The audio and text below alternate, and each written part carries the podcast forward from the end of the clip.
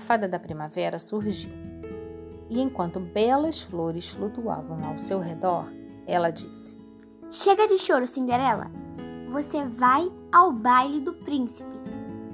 Entre soluços, a bela jovem falou: Eu bem que gostaria, mas com estas roupas rasgadas não poderia entrar no palácio.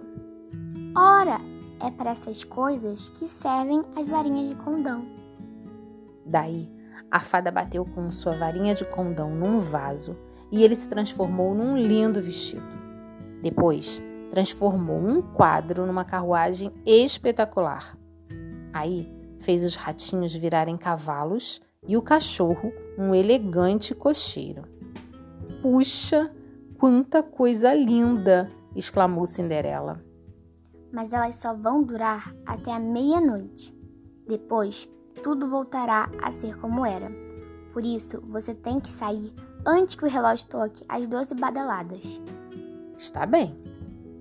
Então, a fada da primavera deu um tapa na testa e disse: Puxa, que tonta que eu sou!